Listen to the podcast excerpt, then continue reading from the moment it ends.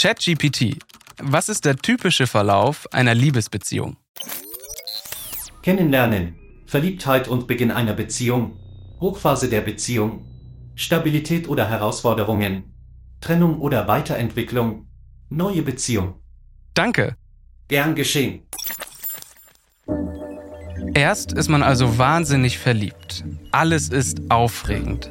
Vermeintliche Fehler oder nervige Ticks oder Tücken der anderen Person, die sieht man erstmal gar nicht. Man ist auf Wolke 7. Alles schwebt.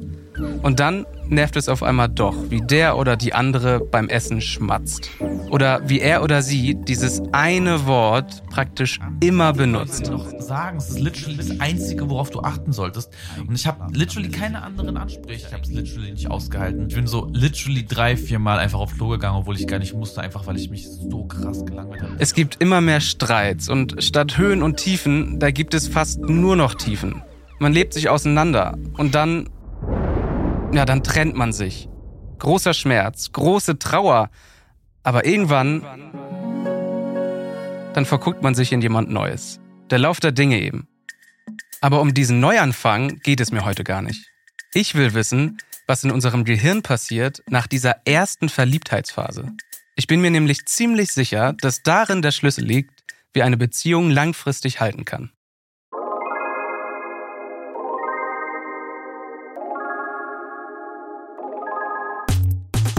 Willkommen zu meinem Podcast. Ich bin Ben Freiwald und das hier ist das Leben des Brain. Ich erzähle euch jede Woche etwas über unser Gehirn und darüber, wie es funktioniert. Das hier ist Episode 7. So hält deine Beziehung laut der Hirnforschung.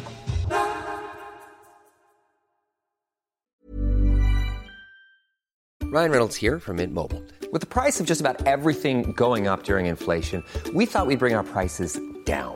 So to help us, we brought in a reverse auctioneer, which is apparently a thing. Mint Mobile unlimited premium wireless. Have to get 30, 30, bit to get 30, bit to get 20, 20, 20, bit to get 20, 20, bit to get 15, 15, 15, 15 just 15 bucks a month.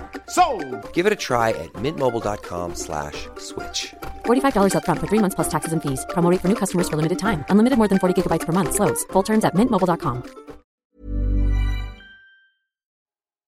Wenn wir uns verlieben, passiert in unserem Gehirn vor allem eins. Wir produzieren Mengen vom Glückshormon Dopamin. Dieses Dopamin hat eine bestimmte Aufgabe. Es motiviert uns etwas zu tun, was uns glücklich machen wird.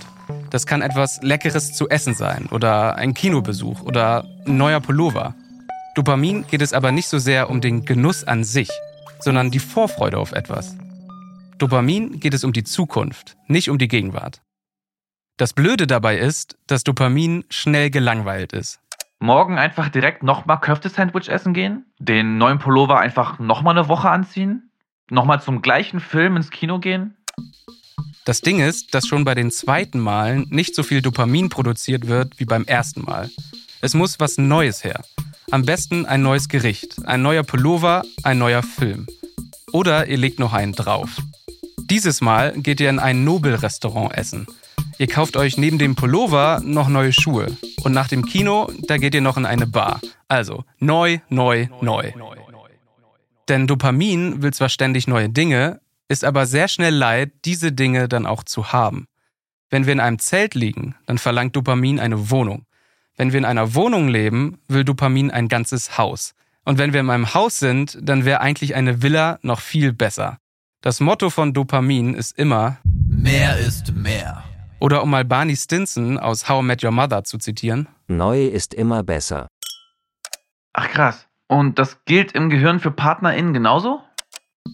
ja, das ist bei einer neuen Partnerin oder einem neuen Partner tatsächlich genauso. Sind wir frisch verliebt, dann ballert unser Gehirn aus allen Dopaminkanonen. Dann kommen unzählige erste Male. Das erste Date, der erste Kuss, der erste Sex, das erste Mal Ich liebe dich sagen, der erste Urlaub, die jeweiligen Eltern kennenlernen, streiten, vertragen und so weiter. Und irgendwann ist Dopamin gelangweilt. Keine Glücksgefühle mehr, kein Feuer der Emotionen, einfach nur Alltag. Jetzt könnten wir uns entscheiden. Suchen wir den nächsten Dopaminkick und trennen uns, um uns neu zu verlieben? Oder entscheiden wir uns für etwas, das ForscherInnen Companionate Love nennen. Companionate Love. Lass uns doch mal darüber reden. Es gibt ein Buch, das heißt The Molecule of More. Auf Deutsch wurde das Buch Ein Hormon regiert die Welt genannt. Warte, warte, warte. Ich möchte lösen. Dopamin. Exakt. In dem Buch schreiben zwei Männer, Daniel Lieberman und Michael Long, darüber, wie die Liebe nach der ersten Phase des Verliebens bestehen bleiben kann. Der eine ist übrigens Psychiater und der andere Physiker.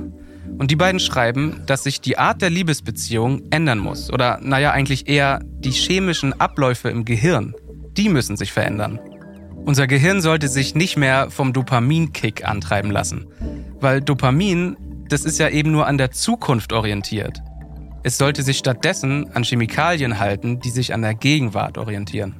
Okay, aber wie geht das? Diese Gegenwartschemikalien sind eine Reihe von Neurotransmittern, die der Physiker und der Psychiater aus dem Buch als Hier- und Jetzt-Moleküle bezeichnen.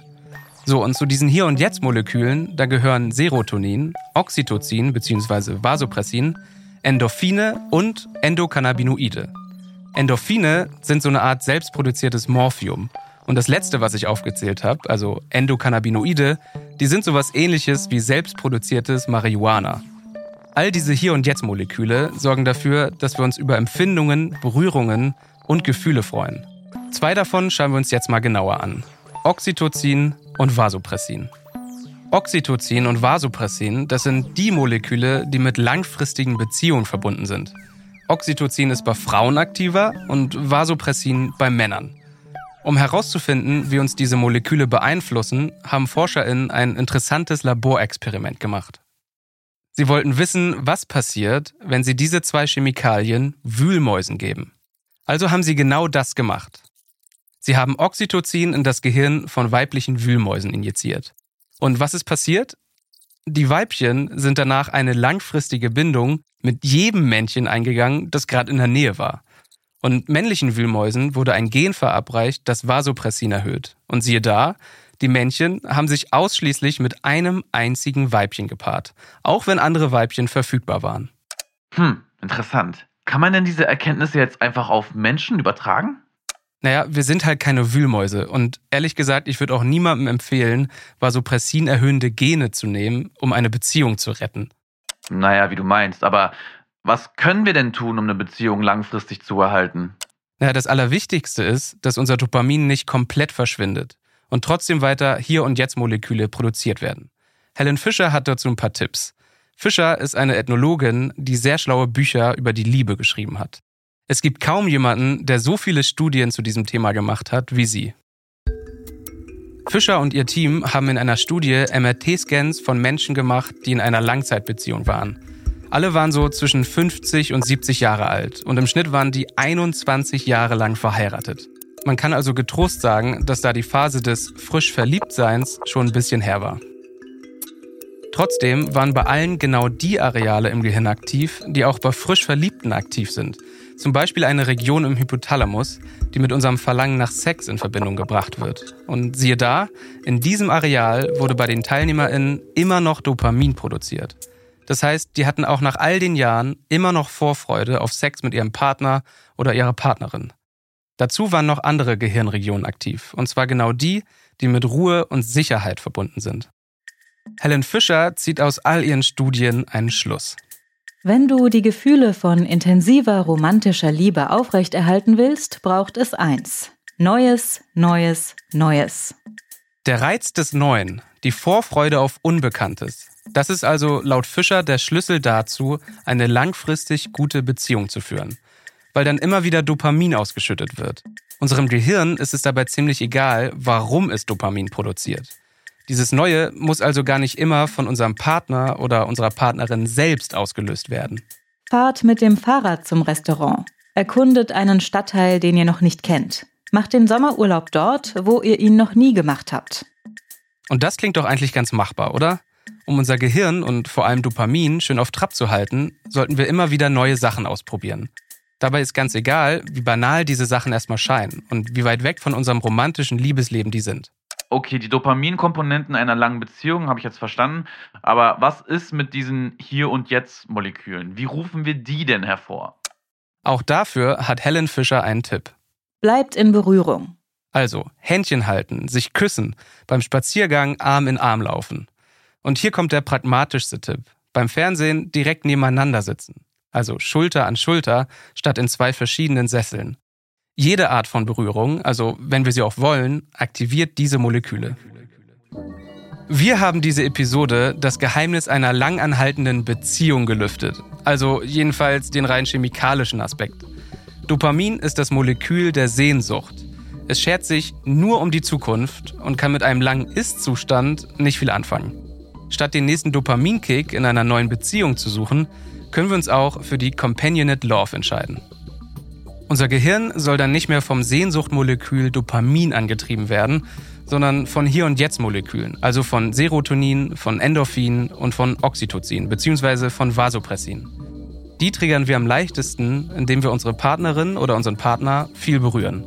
Um trotzdem die Dopaminproduktion nach dieser ersten frisch verliebten Phase weiter anzukurbeln, sollten wir miteinander immer wieder neue Sachen ausprobieren. Das war das Leben des Brain. Wir hören uns, wenn ihr wollt, nächste Woche wieder. Dann geht es darum, was disziplinierte Menschen gemeinsam haben. Und Leute, wenn euch dieser Podcast gefällt, dann klickt doch auf Abonnieren. Ihr könnt auch eine Bewertung da lassen. Und dieser Podcast, der basiert übrigens auf meinem Newsletter, der genauso heißt: Das Leben des Brain.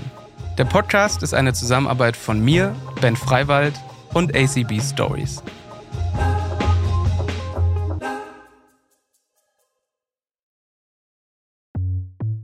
Bevor ich mich verabschiede, habe ich noch einen Podcast-Tipp für euch. Der Spektrum-Podcast von Detektor FM. Das Spektrum ist ja so ein super renommiertes Wissenschaftsmagazin und im Spektrum-Podcast, da reden die AutorInnen jede Folge über ein Thema. Etwa welche Folgen der Klimawandel bereits jetzt schon für die Gletscher in den Alpen hat. Besonders spannend finde ich ja die Folge, bei der es darum geht, ob die eigene Persönlichkeit einen krank machen kann. Also ob wir, wenn wir immer nur Ärger in uns hineinfressen, anfälliger sind für zum Beispiel Krebs. Ich verlinke euch den Spektrum Podcast auf jeden Fall mal in den Show Notes.